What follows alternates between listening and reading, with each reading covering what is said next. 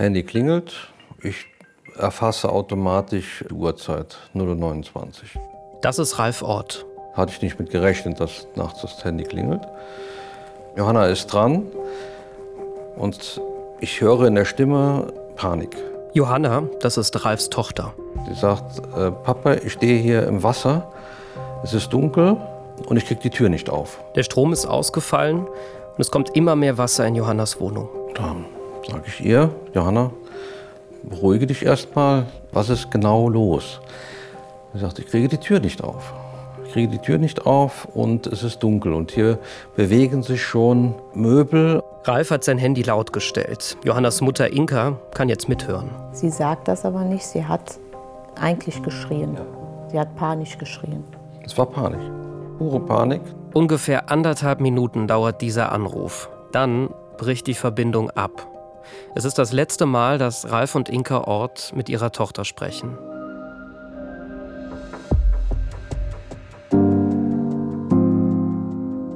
Es ist die Nacht vom 14. auf den 15. Juli 2021. Da trifft eine unvorstellbare Flut das Ahrtal, meine Heimat, die Heimat von Familie Ort, die Heimat tausender Menschen.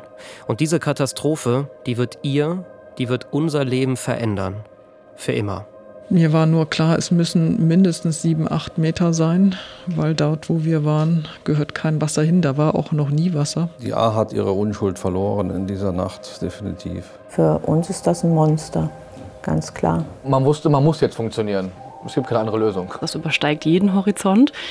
Es gibt nichts, was uns im Lebenslauf sozusagen auf diese Situation vorbereitet hat. Es sind nur drei Tage im Juli 2021. Da rauschen unvorstellbare Mengen an Wasser durch Teile von Nordrhein-Westfalen und Rheinland-Pfalz. Nehmen alles mit, was ihnen im Weg ist und zerstören ganze Existenzen. Die Flutkatastrophe wird sich in das Gedächtnis der Menschen einprägen. Als etwas Unvergleichliches, nie Dagewesenes. Und über 180 Menschen kostet diese Katastrophe das Leben.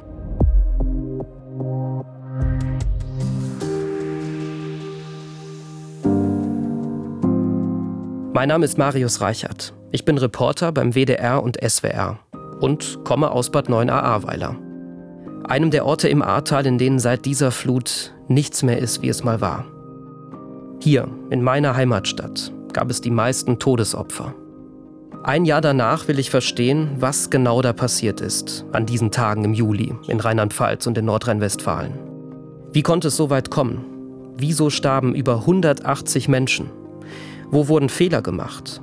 Wieso wurde nicht rechtzeitig und deutlicher gewarnt? Warum war man nicht ausreichend vorbereitet auf das, was da kam? Und wird man es beim nächsten Mal sein? Die Suche nach Antworten führt mein Team und mich ins Ruhrgebiet, nach Hagen, in die Landeshauptstädte Düsseldorf und Mainz und natürlich ins Ahrtal. Wir sprechen mit Menschen, die alles verloren haben, mit Einsatzkräften, die Unvorstellbares geleistet haben, mit einer Traumatherapeutin, mit Meteorologen und Katastrophenforschern, mit der Polizei und der Staatsanwaltschaft. Wir konfrontieren Politikerinnen und Politiker. Und wir sprechen mit Familie Ort, den Eltern von Johanna. Das sind die beiden, die ihr ganz am Anfang gehört habt. Das ist Die Flut. Warum musste Johanna sterben? Ein Podcast von SWR und WDR. Folge 1. Die Katastrophe beginnt.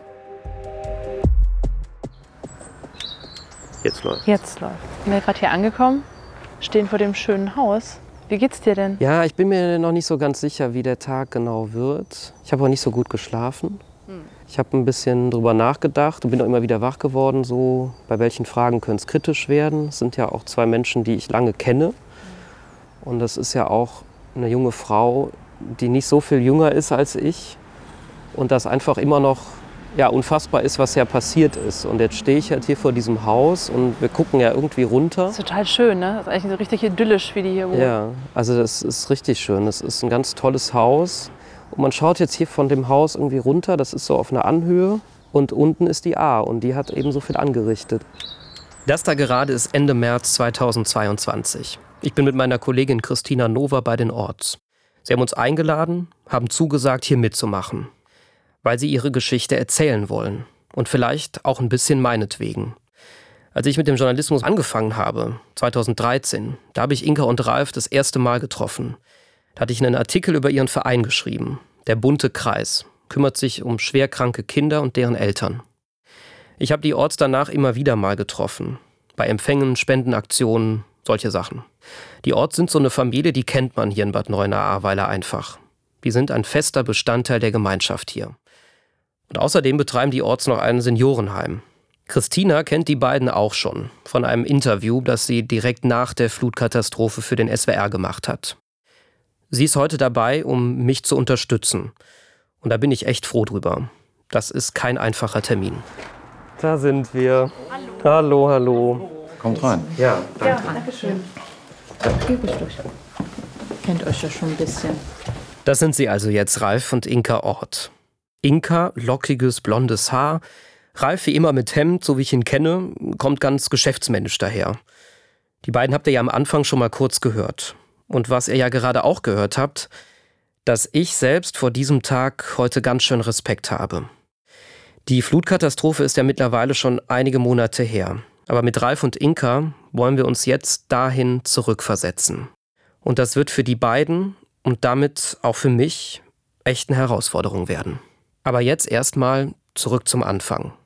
Zurück in den Sommer 2021. Hey, na. Ich hoffe, es geht dir gut.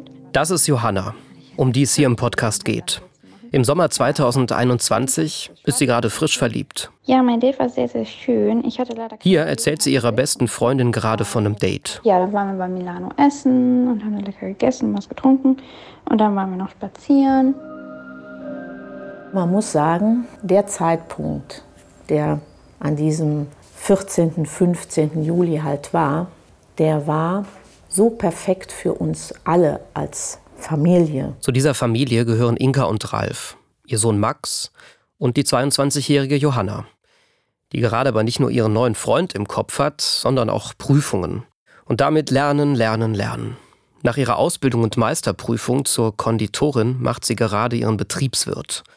Danach soll es in den Urlaub gehen endlich mal den Sommer genießen. Ja, natürlich hat sie sich halt auch darauf gefreut, jetzt auch endlich mal wieder schöne Dinge halt auch zu erleben, wirklich ein bisschen das Leben zu genießen. Und dann kam ja auch noch dazu, dass sie frisch verliebt war und sie da halt auch eine ganz neue Erfahrung machte. Es war halt einfach rund. Es war rund und sie hat sich echt ja, des Lebens gefreut.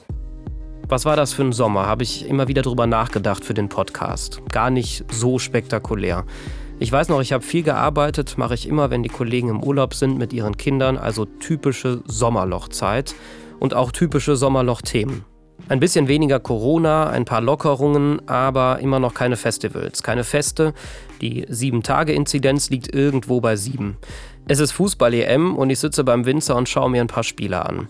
Das Wetter, das weiß ich noch, ist nicht so sommerlich, könnte besser sein. Aber im Ahrtal ist es irgendwie immer schön, egal welches Wetter. So ist es zumindest im Sommer 2021.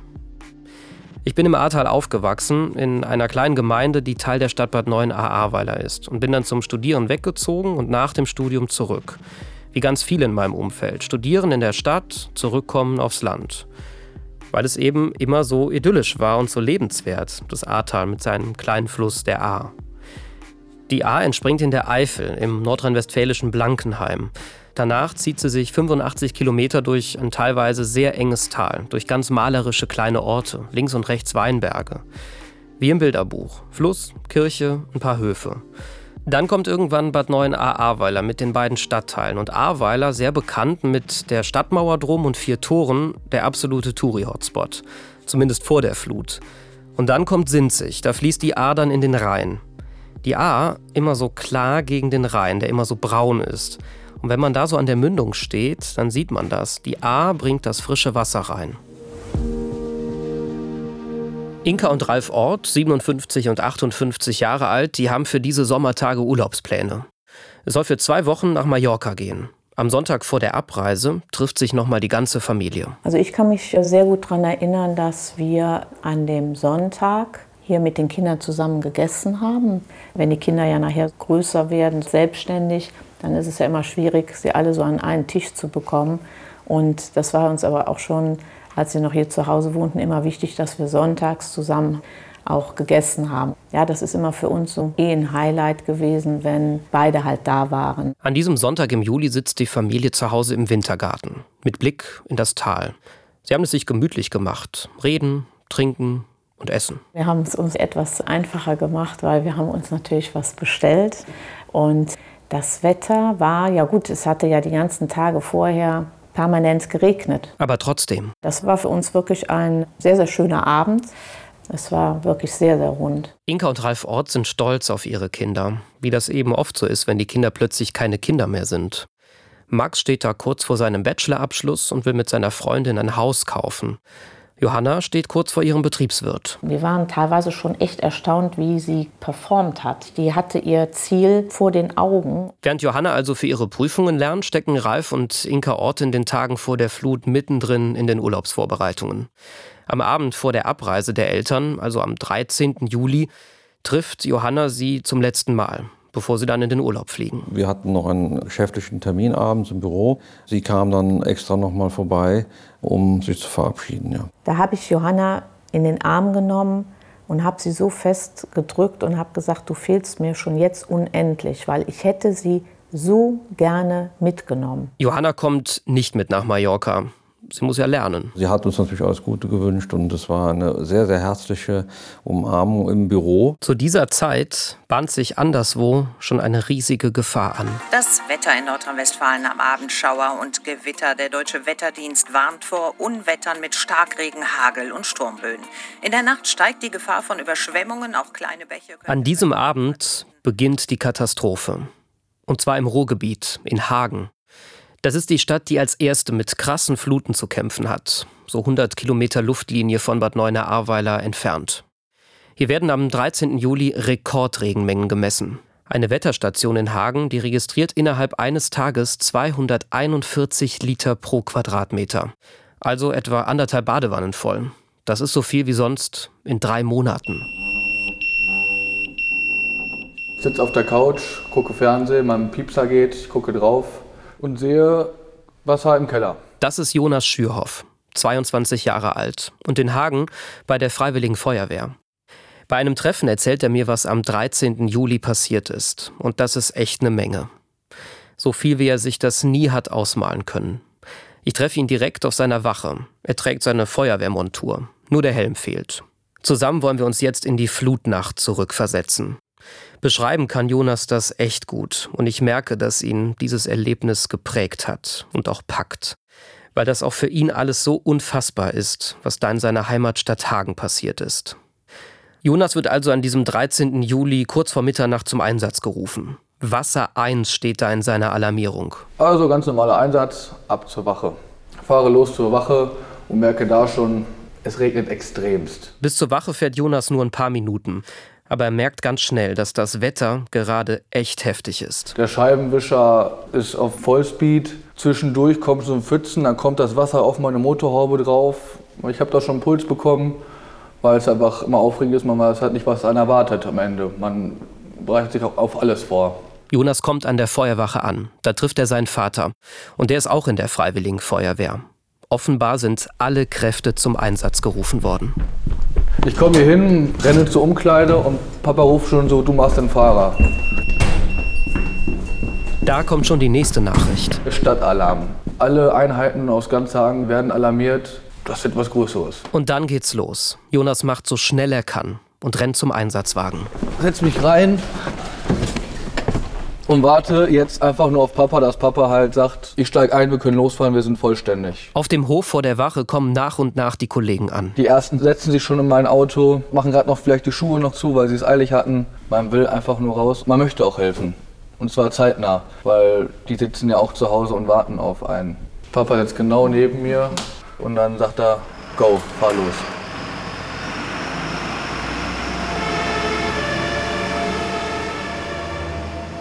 Raus auf die Straße, da ist überall Wasser. Ich sehe erstmal nur Regen, Regen, Regen. Mein Scheibenwischer ist am Schlagen bis zum geht nicht mehr. Regen, immer mehr. Das Gelände in Hagen ist hügelig. Vier Flüsse und Dutzende Bäche durchziehen die Stadt. Im Stadtteil Hohenlimburg, in dem Jonas Feuerwache ist, da fließt die Lenne. Weil unglaublich viel Regen fällt und auch aus anderen Flüssen immer mehr Wasser nachkommt, steigt der Pegel. Die Lenne tritt über die Ufer.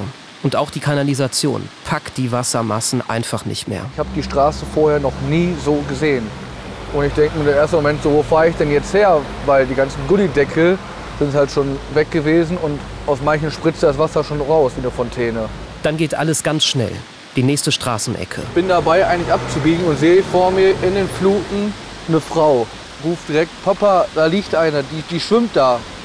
Papa antwortet, nein, da ist, ich sehe da kein Wo denn. Ich sehe da vorne, direkt vor dir, auf 12 Uhr. Nach ein paar Sekunden sieht er die auch, springt raus. Hinten kommt auch einer mit, rennen etwas über die Knie, war da schon, greifen die Frau, ziehen sie raus und bringen sie zum Bürgersteig, wo noch kein Wasser ist. Jonas und die anderen können die Frau retten. Aber ihnen wird klar, dieser Einsatz, der ist anders, härter, bedrohlicher, so wie sie es noch nie erlebt haben. Was geht dann in dem Moment so bei dir los, von der Dimension her, was da vielleicht jetzt passiert? Ich denke mal, ach du meine Güte, was ist denn jetzt los? Das wird auf jeden Fall richtig groß, weil ich habe die Straße vorher noch nie so gesehen. Ich sehe Autos schwimmen mit Licht an, wo aber keine Personen mehr drin sitzen, ein Glück. Das konnten wir direkt erkennen. Das Krasse ist, noch schlimmere Szenen werden sich keine 24 Stunden später auch weiter südlich abspielen, in der Heimat von Familie Ort, im Ahrtal. SWR 1 Rheinland-Pfalz. Thema heute. Regen, Regen und kein Ende. Da hat sich ein dickes Regengebiet über Rheinland-Pfalz festgesetzt und beschert uns jede Menge Wasser von oben. Was man sagen kann, ist, dass vor allen Dingen die Eifel wohl äh, einiges abbekommen wird. Und das ist wirklich kein Ereignis, das immer wieder vorkommt, sondern ein außerordentliches Ereignis. Bis Freitag früh sind in der Eifel zwischen 100 und knapp 200 Liter Regen auf den Quadratmeter möglich. Und da kann man sich vorstellen, dass da auch wirklich Sturzfluten möglich sind. Was daraus entstehen wird, das ist zu diesem Zeitpunkt noch keinem so richtig klar. Auch Familie Ort ahnt davon noch nichts. Inka und Ralf liegen im Bett und schlafen. Morgen geht der Flieger nach Mallorca. Auch Johanna schläft, sie muss früh raus und zum Unterricht nach Koblenz fahren. Währenddessen geht rund 100 Kilometer Luftlinie weiter in Hagen gerade die Welt unter.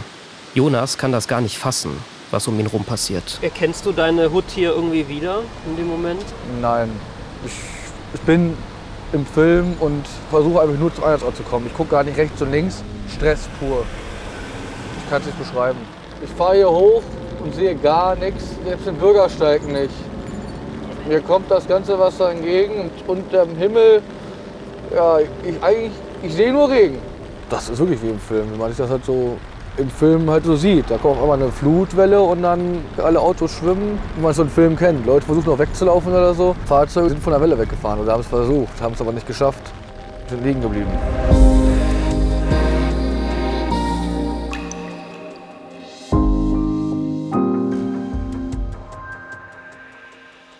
Das muss man sich mal vorstellen. Hagen, eine Stadt im Ruhrgebiet, rund 200.000 Einwohner. Und Jonas ist ja sonst nur bei so normalen Einsätzen dabei. Und jetzt die Flut. Zwischen 23 und 2 Uhr, also da, wo Jonas und die anderen gerade die ersten Einsätze fahren. Da fällt in Hagen eine Rekordmenge Regen. Gemessen wird die an der Wetterstation Hagen-Nama. Das ist von Jonas Feuerwache noch nicht mal einen Kilometer den Berg rauf. Diese Wetterstation registriert mehr als 160 Liter Regen auf einen Quadratmeter.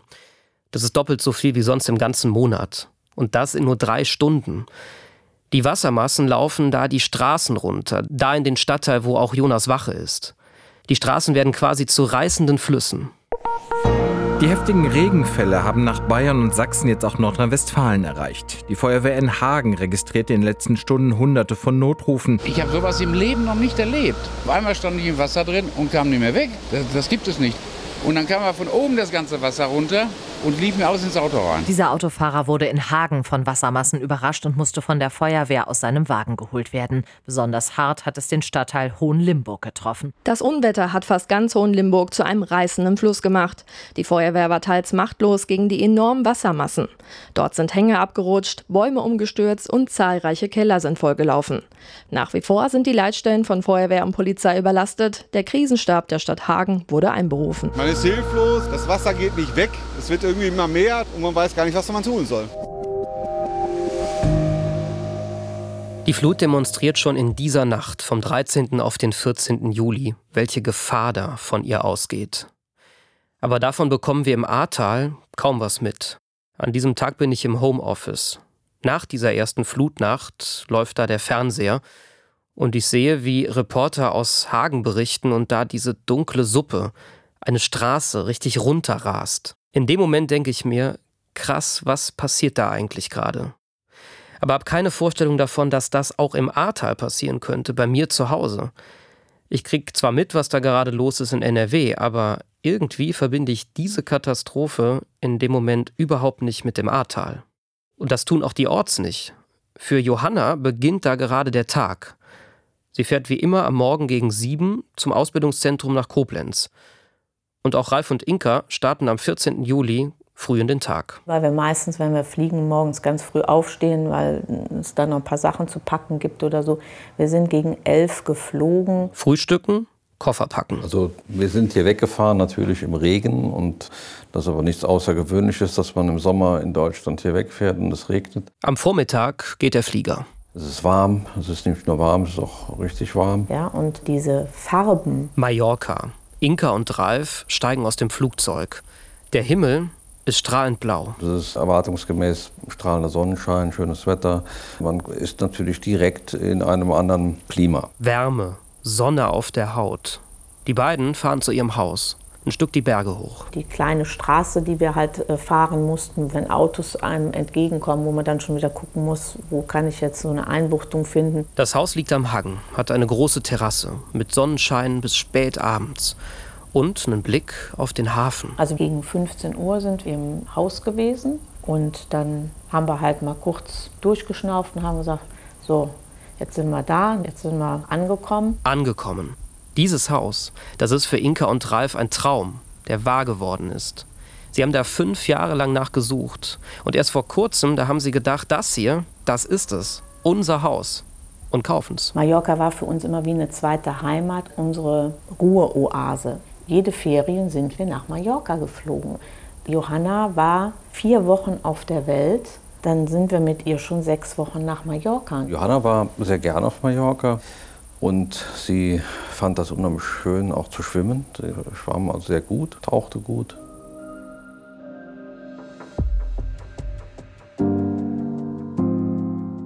Inka und Ralf sitzen also auf der Terrasse in der Sonne und schauen aufs Meer. Zur gleichen Zeit bringen die Flutenfeuerwehrmann Jonas in Hagen in Lebensgefahr.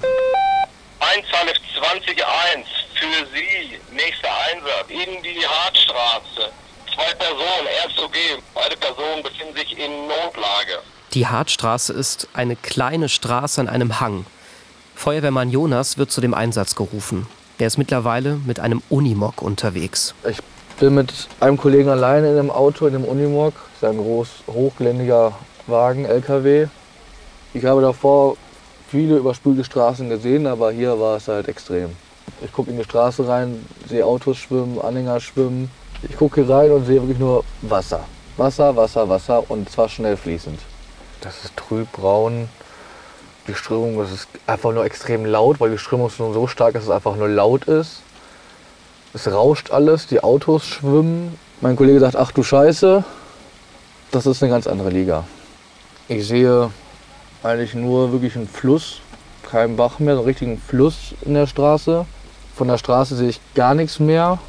Das Wasser steht hoch an den Wänden in der Straße. Noch eine Abzweigung nach links ist und aus dieser linken Straße kommt auch eine riesen Wasserwand, weil das Wasser aufeinander trifft. Wenn man die Straße jetzt runter guckt, dann sieht man ja rechts und links Häuser. Und ab dem ersten OG stehen die Leute und winken, weinen und wollen halt da raus. Jonas überlegt, fährt er in diese Straße rein oder nicht? Wie groß ist die Gefahr für ihn und seinen Kollegen neben ihm? Der Unimog wiegt siebeneinhalb Tonnen, aber die Flut hat eine ungeheure Kraft. Ich frage mich, was hätte ich gemacht? Das ist ja wahrscheinlich so eine Situation, von der man als Rettungskraft niemals stehen möchte. Rette ich ein Menschenleben, auch wenn ich mein eigenes Leben dabei riskiere? Ganz ehrlich, ich weiß nicht, wie ich mich in diesem Moment entschieden hätte. Aber Jonas, der trifft jetzt seine Entscheidung. Ich fahre hier runter. Im Schritttempo. Schneller geht halt nicht, weil die Strömung so stark ist. Fahre hier links einen kleinen Bogen in die andere linke Straße rein, damit ich nicht die Wasserfront treffe und merke beim Reinfahren wieder in die Straße, dass ich langsam anfange zu rutschen und ziehe sofort nach rechts und dreht auf das Gas, damit ich ja nicht irgendwo absacke. Mein Partner guckt links und rechts an die Fenster und äh, sagt mir, da sind Leute, da sind Leute. Man sieht halt eine Frau mit einem Kind weinend, das Kind am Schreien sogar. Links stehen auch ganze Leute, nur ich komme da halt nicht dran, weil die Strömung mich von hinten drückt. Man spürt das auch am Auto, wie das Wasser drückt. Und man kommt dann auch nicht mal eben links rüber. Weiter hinten in der Straße sieht Jonas einen Feuerwehrkollegen. Der ist auch mit einem Unimog im Einsatz. Und der hat es geschafft, den Wagen an ein Haus ranzusteuern. Gerade versucht er, Leute da rauszuholen. Mein Kollege steht rückwärts am Fenster dran und muss aus diesem kleinen Fenster die Person rausziehen auf das Dach. Alleine ist es aber unmöglich. Jonas steuert auf das Haus zu. Die Strömung ist heftig, aber irgendwie bekommt er sein Unimog genau neben dem anderen zum Stehen. Das hat geklappt. Aber um zu helfen, muss Jonas etwas noch Gefährlicheres tun. Er muss aus seinem Wagen rausklettern, auf den anderen Unimog rauf. Ich habe Angst, dass ich ja nicht selber reinfalle, weil die Strömung so stark ist, dass ich da nicht reinfallen möchte, weil man auch nicht weiß, wo man hingespült wird. Dann, dann bin ich weg. Raus aus dem Auto ein Risiko. Aber Jonas will den Menschen da oben am Fenster helfen. Und seinem Kollegen. Er klettert raus und auf das Dach vom anderen Unimog. Bis an das Haus ran, zu dem anderen Feuerwehrmann. Wir beide packen sie an den Arm unter die Schulter so ein bisschen und dann ziehen wir sie rüber auf das Dach. Es sind ein Mann und eine Frau. Dann sehe ich ein Auto anschwimmen, kracht gegen meinen Unimog. Und dann kommt schon der nächste Anhänger angeschwommen, auch hinten rein. Die Strömung in der Straße wird stärker. Jonas und die anderen wollen nur noch raus da. Aus dieser Hartstraße halt wieder langsam im Schneckentempo, wie man sich so ein Amphibienfahrzeug vorstellt, wirklich so wie rausgeschifft gefühlt. Was ist das für ein Gefühl? Weil du weißt ja, da sind noch mehr, ne? Das, das habe ich jetzt einmal gemacht, aber das ist schon. Ich weiß nicht, wie lange mich das Auto noch halten könnte am Boden oder ob ich vielleicht der nächsten Fahrt weggespült werde. Die ganze Straße ist alles kreuz und quer am Schwimmen, Autos, Anhänger. Jonas gibt an die Kollegen weiter, dass da noch Menschen in den Häusern sind. Die Lage soll weiter beobachtet werden. Eventuell sogar ein Hubschrauber kommen. Aber er selbst kann in diesem Moment nichts mehr für die Leute tun. Fühlst du dich ein bisschen machtlos auch? Ja, auf jeden Fall. Man fährt schon so ein großes Fahrzeug, was geländegängig ist, hochgeländegängig ist und man kommt trotzdem nicht ans Ziel. Also da fühlt man sich schon hilflos. Hilflos. Als Feuerwehrmann. Aber Jonas hat die Situation richtig eingeschätzt. Vielleicht ein Instinkt, ein Gefühl. Denn als später der Wasserstand sinkt, da sieht er, dass die Straße tatsächlich abgesackt ist. Das Loch war so groß, mein LKW wäre auf jeden Fall umgekippt. Ich hätte auf der Seite gelegen und ich wüsste nicht, ob ich da rausgekommen wäre. Feuerwehrmann Jonas hat es aus der Straße rausgeschafft und dabei zwei Menschen vor der Flut gerettet. Wie gefährlich das war, das wird ihm erst später richtig bewusst. Keine zehn Kilometer entfernt, in Altena im Sauerland, endet eine andere Rettungsaktion an diesem Nachmittag tragisch. Die Wetterlage in Nordrhein-Westfalen bleibt angespannt. Seit gestern sind fast 4000 Einsatzkräfte ausgerückt. Und wie wir soeben erfahren, ein Feuerwehrmann ist im Einsatz ertrunken. Er ertrank in der Nette, nachdem das Wasser ihm die Beine wegriss. Das erste Flutopfer, ein Feuerwehrmann. Und das nur wenige Kilometer von Jonas entfernt. Ich war hier am Geräthaus. Ich habe das von hier, von jemandem erfahren. Es geht darum wie, wie ein Lauffeuer. Bin erstmal geschockt und frage mich erstmal so, wie ist das passiert? Warum ist das passiert? Rückblickend würde ich sagen, wir waren selber sehr oft in lebensgefährlichen Situationen, weil die Flut einfach so stark war, wenn wir da vom Auto abgerutscht, was ist ja auch woanders leider passiert, dann wären wir weg gewesen. Aber das ist in diesem Moment einfach untergegangen, glaube ich, auch zwischendurch. Viele Rettungskräfte riskieren in diesen Stunden ihr Leben. Noch am selben Tag wird auf einem Campingplatz in Rheinland-Pfalz eine 19-jährige Feuerwehrfrau sterben beim Versuch, eine bettlägerige Frau zu retten. Da merkt man, in der Flut entscheiden oft Sekunden über Leben und Tod. Bekommt man eine Tür noch auf? Ist eine helfende Hand rechtzeitig da?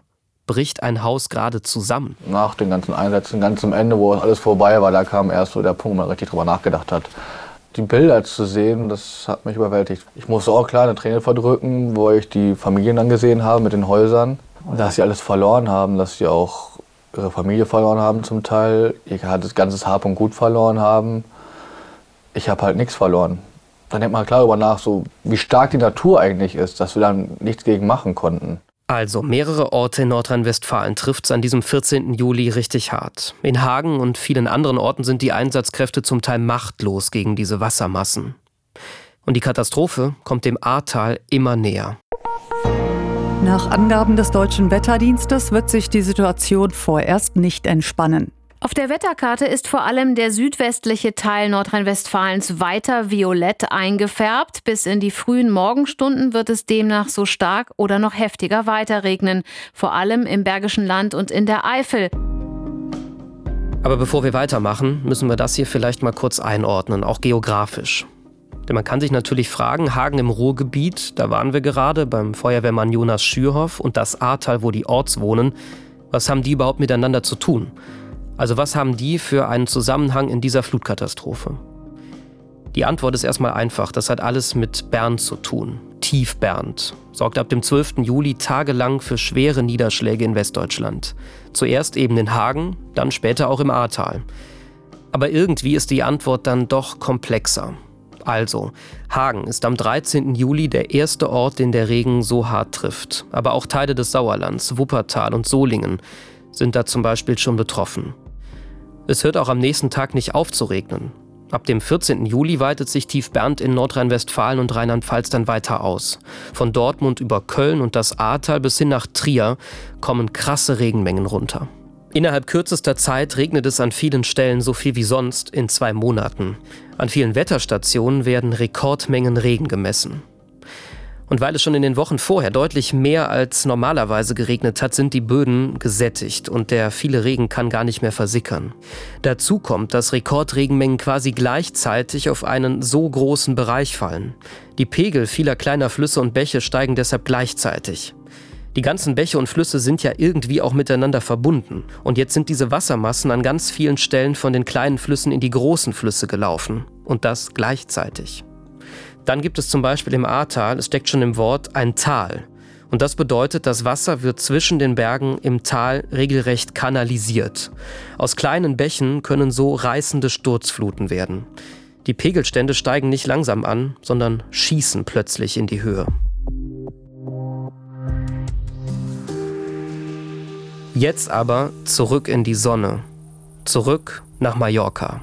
Das Wunderschöne an Mallorca ist, dass man eigentlich fast jeden Tag, gerade im Sommer, im Juli, jeden Morgen in einen blauen Himmel reinschaut. Die Vollendung halt auch des Glücks, natürlich immer im Hintergrund mit dem Gedanken, zu Hause ist auch alles, alles gut.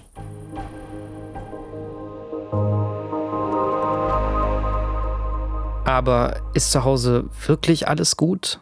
Vom ganzen Ausmaß der Katastrophe ahnen Inka und Ralf an diesem Mittwochnachmittag zwar noch nichts, aber die Nachricht, dass der Pegel der A steigt und steigt, die ist dann auch auf Mallorca angekommen. Ich habe die ganze Zeit auf Facebook geguckt. Und auf Facebook, da findet Inka die Daten zu den Pegelständen der A. Ich habe zum einen halt die Diagramm halt gesehen, was ja auch von der Kreisverwaltung rausgegeben wurde mit einer Prognose, wie hoch das Wasser steigen könnte. Aber so ganz schlau wird Inka nicht aus diesen Daten. Weil ich sag mal, ich bin ja Laie. Es ging von 2016 war ja die Meldung 3,42 Meter oder was war es? Oder 72. Und die Prognose hieß, dieses Mal könnte das Wasser auf 4,24 Meter oder so steigen. Das war auch angezeigt. Also eigentlich kein Grund zur Sorge. Denn 2016? 2016 hatten wir eine ähnliche Zeit im Sommer, dass es eben auch sehr viel geregnet hat und die A schon deutlich an einem sehr hohen Stand war, wo man sagte, okay, also jetzt noch einen halben Meter, dann wird es hier schwierig. In dem Zusammenhang haben wir natürlich die Meldungen auch das Meer beobachtet, aber es zeichnet sich ja nicht an, dass es in diese Größenordnung nochmal kommt. Die Orts sind sich jetzt also fast sicher. Okay, wenn die A wieder so hoch werden wird, wie sie 16 war, dann wird jetzt die Feuerwehr gleich durch die Straßen fahren und wird sagen, räumen Sie bitte die Tiefgaragen und Keller, sichern Sie irgendwas, keine Ahnung. Das war auf jeden Fall 2016 auch so. Und diese Durchsage, die wird auch kommen, später, wie 2016. Nur das Hochwasser, das wird eben nicht so sein wie 2016, sondern um einige Meter höher. Aber davon wissen die Orts jetzt noch nichts. Das ahnt niemand so richtig.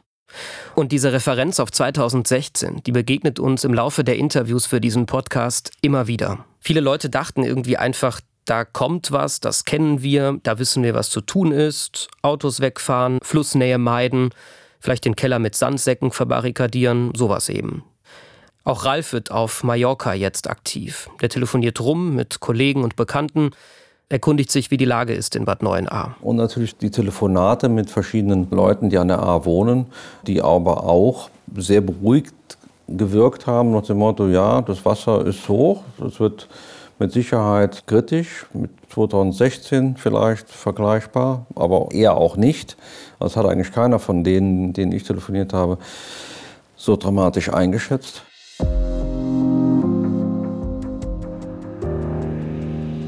Ralf und Inka Ort setzen jetzt von Mallorca aus auch ein paar Dinge in Bewegung. In der Seniorenresidenz Villa Sibylla, für die Ralf die Verantwortung trägt, sollen Autos aus der Tiefgarage gefahren werden. Ja, das haben wir einfach gemacht, weil mir das noch so in Erinnerung war. Von, ihr könnt es euch denken. Von 2016, dass die, das Problem wäre, wenn Autos in der Tiefgarage volllaufen und man die dann so schlecht rausbekommt. Und auch zu Johanna haben die beiden die ganze Zeit Kontakt. Johanna hat uns immer angerufen, wenn sie in Koblenz, wenn der Unterricht zu Ende war. In Koblenz macht Johanna ihre Weiterbildung zum Betriebswirt. Der Unterricht ist an diesem Tag etwa um halb drei zu Ende. Nach der Schule trifft sie sich noch kurz mit ihrem Freund Pascal. Dann fährt sie nach Hause. Und Ralf hatte ihr gesagt, fahr bitte, wenn du nach 9 Uhr kommst, nochmal bei uns am Haus vorbei und guck bitte bei uns im Keller. Ralf wollte einfach auf Nummer sicher gehen und hat gesagt, fahr bitte mal gucken. Johanna fährt hin. Am höher gelegenen Haus der Orts in Bad Neuenahr-Ahrweiler ist alles gut. Ja, und dann hatte Ralf ihr noch gesagt, bevor du dann nach Hause fährst, in die Wohnung, fährst du auch noch mal gerade an der Villa Sibylla vorbei und guckst, ob da alles in Ordnung ist. In der Villa Sibylla auch alles in Ordnung. Und dann ist sie halt nach Hause gefahren. Gegen 5 Uhr ruft Ralf seine Tochter an und bittet jetzt auch sie, ihr Auto aus der Tiefgarage zu fahren. So ist der Papa. Alles gut, das Auto steht vor der Tür. Perfekt. Die Orts wiegen sich in Sicherheit. Inka und Ralf auf Mallorca, Johanna in Deutschland. Johanna war ja sozusagen dann unsere Antenne hier in Bad Neuenahr. Und ich hatte ja den Bericht auch aus der Villa Sibylla, auch von meinem Kollegen, der ja hier an der A direkt wohnt, den Arbeiter, die alle gesagt haben, also ich weiß nicht, was die für eine Panik hier verbreiten mit Hochwasser. Also so hoch ist die A gar nicht. Und es ist auch von Überschwemmungen überhaupt nichts zu sehen. Also wir hatten aus Bad Neuner eher die Meldung, alles halb so schlimm. Dabei spitzt sich die Lage oben an der A zu diesem Zeitpunkt weiter zu. Um 17.17 Uhr ruft das Rheinland-Pfälzische Landesamt für Umwelt in Mainz die höchste Warnklasse aus. Das bedeutet sehr hohe Hochwassergefährdung. Es drohe die Gefahr der Überflutung bebauter Gebiete im größeren Umfang. Der Katastrophenfall wird im Kreis Ahrweiler aber erstmal nicht ausgerufen. Gegen Viertel nach sieben hat sich die A im Eifelort Schuld schon zu einem reißenden braunen Strom entwickelt. Das Wasser steht in vielen Häusern hier schon in der ersten Etage und steigt auch noch weiter. Rund 40 Flusskilometer trennen Schuld im oberen Ahrtal von Bad 9 Ahrweiler. Und da, bei Johanna, ist eigentlich alles wie immer. Johanna hat an diesem Abend auch nicht mehr viel vor. Sie lernt noch, schmiedet Pläne mit ihrem Freund Pascal. Weil am nächsten Tag wollte Pascal bei ihr schlafen. Sie wollten abends äh, schön was zusammen kochen und hatten sich auch freitags beide freigenommen. Ne? Sie hatte keine Schule und wollten sich einen schönen Tag machen. Und dann schickt Johanna ihren Eltern über WhatsApp ein Video. Sie filmt durch das Fenster ihrer Wohnung in Richtung Straße. Auf dem Video sieht man verschwommen das Blaulicht eines Feuerwehrwagens.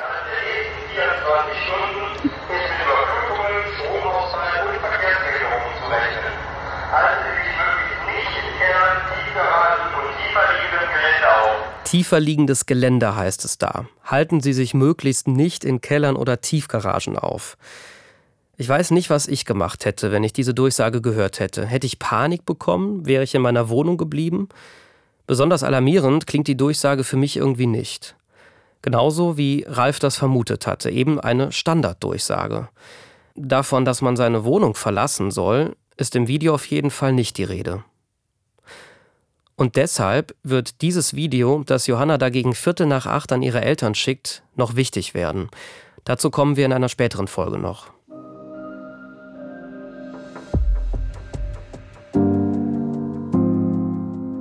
Kurz nachdem Johanna das Video von der Feuerwehr vor ihrem Fenster geschickt hat, so ungefähr gegen 9 Uhr, guckt Inka nochmal auf Facebook.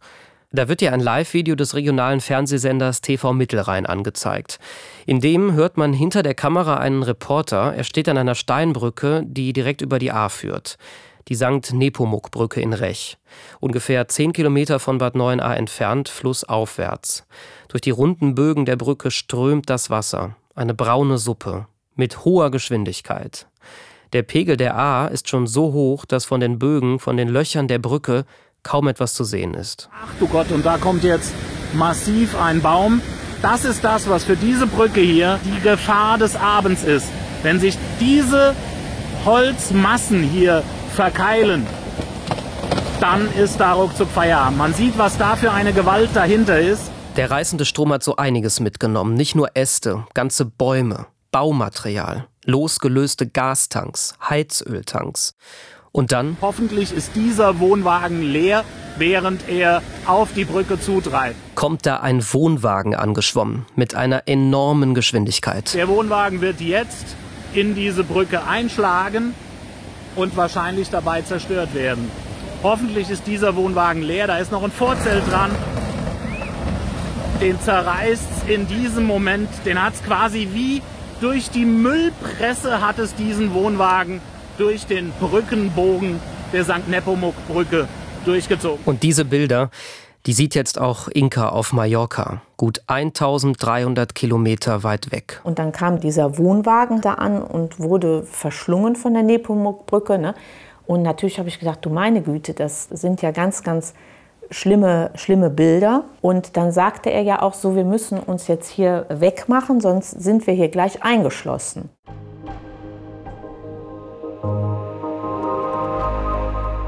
Dieses Bild von dem Wohnwagen, der unter der Steinbrücke wie ein Stück Papier einfach zusammengefaltet wird, wird später durch die Medien gehen. Es macht eben deutlich, was für eine krasse Wucht die A, das ansonsten so kleine Flüsschen, innerhalb von so kurzer Zeit entwickelt hat. Eine Gewalt, die alles mitreißt, was sich ihr in den Weg stellt. Und auch Inka wird jetzt klar. Rund 20 Autominuten von Bad Neuenahr-Ahrweiler weg, ihre Heimat, da passieren gerade diese Szenen. Und kurze Zeit später bekommt sie live auf Facebook auch einen Eindruck, wie die Lage zu Hause ist. Der Reporter von TV Mittelrhein ist jetzt dort. Es ist ungefähr halb zehn. So, wir melden uns nochmal aus dem Ahrtal, allerdings glücklicherweise einige Kilometer weiter aus Bad Neuenahr. Glücklicherweise sagt er da gerade, weil hier in Bad Neuenahr-Ahrweiler, da wirkt die Situation deutlich weniger bedrohlich. Der Reporter steht auf der A-Tor-Brücke. Gegenüber von ihm eine kleine Ansammlung von Schaulustigen und die beobachten das Hochwasser. Hier in Bad Neuenahr-Ahrweiler sieht es relativ ruhig aus noch. Zwar ist die A, die jetzt hier unter uns als reißender Fluss dahin strömt, im Normalfall hier quasi zu Fuß, so in Kniehöhe zu durchqueren und hat kaum mehr als drei, vier Meter Breite. Hier wartet eigentlich alles auf das Hochwasser. Ich bin jetzt seit 25 Jahren im Geschäft, aber sowas wie das hier habe ich noch nicht erlebt. Der Reporter geht ein paar Meter weg von der Brücke und überall sind gerade Menschen, gehen spazieren, ganz gemächlich. Da geht sogar einer mit zwei Hunden Gassi. Wirklich besorgt wirkt hier noch niemand. Der Reporter filmt jetzt auf die Feuerwache von Bad Neuenahr. Er berichtet von den vielen Einsatzkräften, die von überall hierher gekommen sind, um zu unterstützen. Man sah diese ganzen Blaulichter, und ich habe mich die ganze Zeit gefragt, was machen die denn da? Warum werden die denn da alle zusammengezogen? Das war mir nicht schlüssig. Es erklärte sich, ne, weil ich einfach gedacht habe, okay, wenn ja jetzt irgendwo eine Meldung halt käme, ne, die Berichterstattung, das geht ja mittlerweile so schnell, aber da kam nichts. So ein bisschen ahnen Inka und Ralf jetzt also, dass die vielen Einsatzkräfte, Feuerwehr, THW, Malteser, dass die nicht nur da sind, weil ein paar Keller vollgelaufen sind. Aber mal abgesehen von dem Video auf Facebook, erreichen sie keine alarmierenden Nachrichten. Nach wie vor scheint die Lage in Bad Neuenahr nicht so dramatisch zu sein. Also, die Lage ist besonders, ja, aber das wahre Ausmaß für die Orts nicht abzuschätzen. Und ungefähr zu der Zeit, als das Video von TV Mittelrhein auf Facebook Live ist, ist Johanna bei sich zu Hause. Sie schreibt mit ihrem Freund hin und her, telefoniert auch noch mal mit den Eltern. Wie war sie da drauf in dem Moment? Was hat sie da so für einen Eindruck gemacht? Ihr hattet ja dann auch noch mal telefoniert. Gut, gut. Also Johanna hat keinerlei Ängste gehabt und für sie war das ja auch eine ziemlich neue Situation, ja auch alleine in so einer Wohnung zu wohnen. Ne? Und, aber es war nicht so, dass wenn wir also in irgendeiner Weise ähm, irgendwo gemerkt hätten, dass sie Angst gehabt hätte, hätten wir natürlich gesagt, fahr zu Max nach Bonn oder fahr zu uns. Nein, nichts. Am nächsten Morgen muss Johanna ja früh raus. Vermutlich zwischen halb zehn und zehn geht sie deshalb ins Bett. Auch Inka und Ralf auf Mallorca gehen schlafen. Ein paar Stunden später. Handy klingelt. Ich erfasse automatisch die Uhrzeit 0.29 Uhr. Das war jetzt erstmal ungewohnt. Hatte ich nicht mit gerechnet, dass nachts das Handy klingelt. Johanna ist dran und ich höre in der Stimme Panik. Sie sagt, Papa, ich stehe hier im Wasser, es ist dunkel und ich kriege die Tür nicht auf. Da sage ich ihr, Johanna, beruhige dich erstmal, was ist genau los? Sie sagt, ich kriege die Tür nicht auf. Ich kriege die Tür nicht auf und es ist dunkel und hier bewegen sich schon Möbel. Mein Schminktisch fällt um. Sie sagt das aber nicht. Sie hat eigentlich geschrien. Sie hat panisch geschrien. Ich habe sofort auf laut gemacht, es war Panik pure Panik, dass sie wirklich, ich äh, habe versucht, sie zu beruhigen. Im Hintergrund gar nichts, nur Angst. Von der Johanna in der Stimme Angst, pure Angst. Dass sie, das habe ich sofort, das merkst du, wenn ein Kind Angst hat, das merkt man. Sehr, sehr hoch von der Stimme her. Sehr, sehr hoch. Sehr, sehr weinerlich. Aber es war extreme Panik spürbar. Johanna, Johanna, du musst dich beruhigen. Du musst dich beruhigen. Und sie, ich sage, was ist genau? Sie, sie sagt dann, stehe bis zum Knie im Wasser. Ich sage, geh zur Tür, guck, also zum, wenn die Tür nicht aufkriegst, geh zur Terrasse hin, guck raus, was da ist. Und das hat dann ein paar Sekunden gedauert, dann ist die Verbindung weg.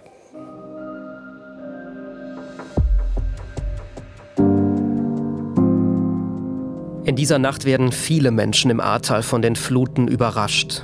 Die Wassermassen bahnen sich Stück für Stück ihren Weg durch das Ahrtal. Die Flut drückt sich die Ahr entlang nach und nach durch die Orte in Flussnähe und reißt fast alles mit. Als eines der ersten Dörfer trifft es am Abend Schuld. Ich war im Keller und dann kam das Wasser und dann konnte ich nur noch sehen, dass ich da rauskam. Die Straße, die wurde, man sah schon, wie das Wasser über die Straße lief und da war überhaupt kein Kommen mehr. Das ging also innerhalb, man kann sagen, von Sekunden. In Suhl. Das kann man nicht kapieren. Man sagt, man ist in einem Albtraum, zwick mich und lass mich wach werden. Aber du bist ja hellwach, du bist ja da. Dann nacheinander Altenaar, Maischoss, Rech und Dernau. Lieber Gott im Himmel, lieber Gott im Himmel. Alter, ich bereue das gerade, dass ich die Sachen hochgeräumt habe und nicht einfach auf den Weinberg geklettert bin. What the fuck? Wo ist Dernau hin? Kurz vor Mitternacht Bad 9a Ahrweiler. Die Haustür, die ist explodiert. Meine Freundin ist hier durch die Wohnung geflogen und der Schatten hinterher wären fast in einem Tod gewesen. Und schließlich sind sich. Menschen sitzen auf Häuserdächern, mitten in der Nacht, in Todesangst und sind von der Außenwelt abgeschnitten. Und Johanna, die ist nicht mehr erreichbar. Ralf und Inka Ort wissen nicht, wie es ihrer Tochter geht.